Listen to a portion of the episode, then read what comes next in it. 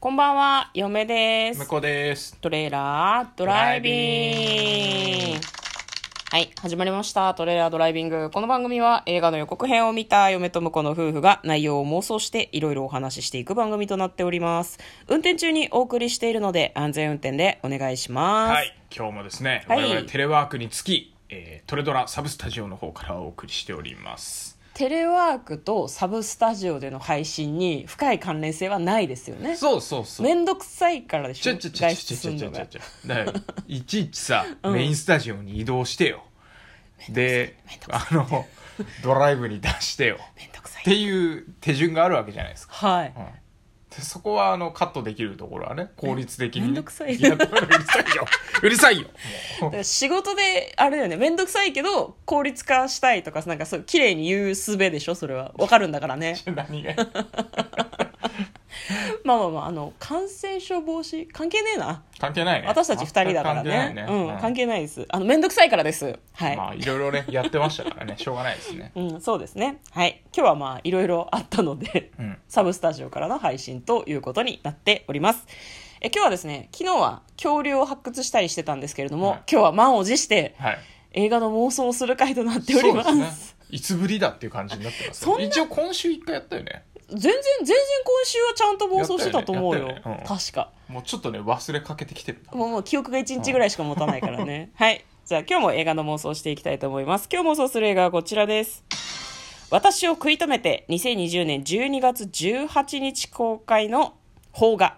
でございます、はいまずは予告編の方を復習してそこから内容の方を妄想していきたいと思います邦画だよね邦画だこねれねそうだねうん、日本の映画ですどどっちだと思った次回妄想するやつをちょっと頭に入あれます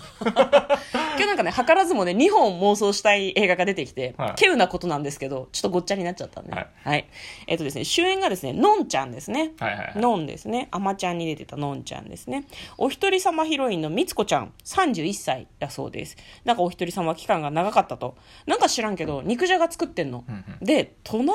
家に住んでんのかな、うん男の子にあげてんだよねなるほどお裾分けうんうんでも現代ってあんまお裾分けしなくねとかちょっと思ったんだけど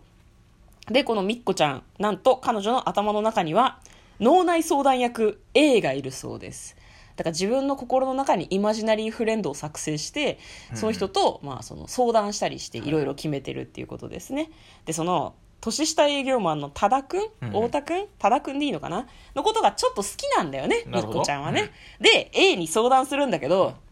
やめといたらみたいうんうなんすごい釣れない反応なんだよねで好きな気持ちをあんまり認めたくないでどうせ彼女いるよなっていうふうに思ってて彼女いるかどうかも多分これ聞けてないんだよねで商店街でたまたま会った時に「この間のご飯美味しかったですありがとうございました」って言われた時に「あうん全然いいの今度は家に食べに来て」って言っちゃって、うん一瞬微妙な空気流れてみっこちゃんは「ああやってしまったこれはもう終わりですね」って一人で思ってもんどり打ったりするんですよでそれを多分心の中の A さんとこう相談したりとかするとでまあ印象的だったのが「恋は健康に悪い」うんというなあれですねテロップが出ましたねで、まあ、その31歳で失恋したらショックに耐えられなくて死んでしまうんじゃないかというようなことを考えたりもし死てないないる、けどな、うんまあ、物理ではし実際はしないけど心死ぬよねああまあまあまあまあ、で結構長い間帰ってこれいないなっていうふうはにいはいはい嫁は思うので言わんとするところはわかるで先輩お一人様ののぞみさん多分31歳よりこう年が上なんでしょうねでも一人で楽しくなのかそれとも辛いことがあるのかわかんないけど生活しているとで他にも生かした上司入りさんですよ片桐はいりさんがいらっしゃったりとか、あと海外に嫁いだ親友のさつきちゃんとかいろんな人がいる果たしてみっこちゃんの恋はどうなるのか「私を食い止めて」という作品でございますでは内容の方を妄想していきましょうトレイラードライビングはいということでねうん、これはあれじゃないか、うんこう A さんが誰やってんのかなっていうところが一番ちょっと気になりますよねあ確かにね声誰やってんだろうね、声ね声だけっぽかったよねなんかね、男の人の声なんだよねあのその隣の多田君だっけうん林遣都さんがやってるはいはいはいはい役で声も林遣都さんっていう のと A さんは実は林遣都さん結構や病んでる 病んでるのでは病んでる実はあの隣でいつも会ってるうん、あの多田さんは、うん脳内の A さんを勝手に具現化してしまった妄想なの 妄想っていう怖すぎ結末あれだと思うよ世にも奇妙な物語のテーマ流れるやつだと思うよあそうねみんな微妙な気持ちになっちゃうでもこれあれなんだよね、うん綿谷りささんが原作で私たあ原ち作があるんですねそうなんですよ、あの勝手に震えてろっていうのをはいはいはいはい見ましたよね、見ましたねあうのん主演どなたでしたっけ女優さんがあ松岡茉優さんねそうそうそうはい松岡茉優さんが、で私あれ見た時にさこれネタバレになっちゃうからちょっと言えないけどきっとそうだろうなって思うような展開だったんだけど、うんうなんんか結構こじらせ女子いわゆる一般的に言うこじらせ女子を描くのが非常にうまいですよなるほねど綿谷りささんがね多分その女性のまあ私もちょっとこじらせ女子気持ちわからんこともないからなんかすごいなーってすごい思いながら見てしまうんだけど、私も割と脳内の自分とおしゃべりしちゃうみたいなところあるのでえ えいやいやいや誰でもちょっとあると思うんだなんか問題が起こったりとかなんか、でもあれってさ上司が悪いよなって思った時に、ねえって心の中で思ったりしないなんかふざけんなよなみたいなやそれは思うよ明確に私心の中に自分がいるわけじゃないけど、うん独り言を心の中で言っちゃう時ってあるじゃんだからのんちゃんがやってる役はそれの激しいやつだから、うんうんうんなんかみんな気持ちわかると思うんだよねだからなんかこうただ単にあははっていうふうに笑える人ばかりではないと思うんだよね面白いとかそういうんじゃなくてなんかちょっと身につまされるところがありそうだなっていうのうんあーなるほどがねちょっと思うんだけどうんだから嫁に今イマジナリーフレンドがいるかって言われたらそこまで明確なものはいないよねあ逆に欲しいぐらいの話じゃないなるほどよくない自分と話せるってまあでもあれじゃない自分同士でこう矛盾が生じる時もあるかもしれないからさえそこは自分同士だからうまくやるんじゃないわいかんやないけでども今回のさ、うんその A さんはさ結構あのなんていうの矛盾を生じさせるような受け答えをするんじゃないかなと思うよ、そんなに同意してくれたりとかじゃないよね、な全部肯定って感じじゃなかったじゃん違やったっ違ちったまったなあみやたやいなだって自分と話したってさ自分の中もさいろんな面があるからさ多分その全肯定はしてくれないと思うけどね、うんうんうんえでも本当はダメだと思ってるんでしょとかズバッと言ってきそうじゃない自分ってああなるほどね、自分の深層心理が分かってんだもん、で頑張ろうとしてるけど無理だって思ってるんでしょとか嫌なこと言ってきそうな気がする自分なるは、うん、だから A もきっと深層心理から浮かび上がってきたのんちゃんが作った架空の人物なんじゃない林遣都さんじゃないと思うけどね嫁 は、でだからあのイマジナリーフレンドだったらそういうことだよねうん、これもう一個のパターンとしてはマジで A さんが隣で語りかけてるっていうどうあの林遣都さんが病気みたいなことじゃあの、うんリアルにあの壁を挟んで向こうから話しかけてたっていうそれ林遣都さんが病気ってこと病病気やばっいていうかやっぱよりも奇妙な物語のテーマ流れちゃうやつだからさずーっとこう壁の穴から覗いててちゃんと今こんなこと思ってるんだな劇場で見てた人はね多分叫ぶのを抑えるために自分の口を思いっきり塞がないといけないと思うよ怖くて叫んじゃうやつだと思うよ まあどうどうなるんだろうねでも一番こう悲しい終わり方は完全にのんちゃんの一人相撲っていうのが辛いよねみっこちゃんのあー彼女が普通にいて、まあ、A っていうのも自分が心の中に作り上げたキャラクターだけど、なんか自分だけ好意を寄せててっていう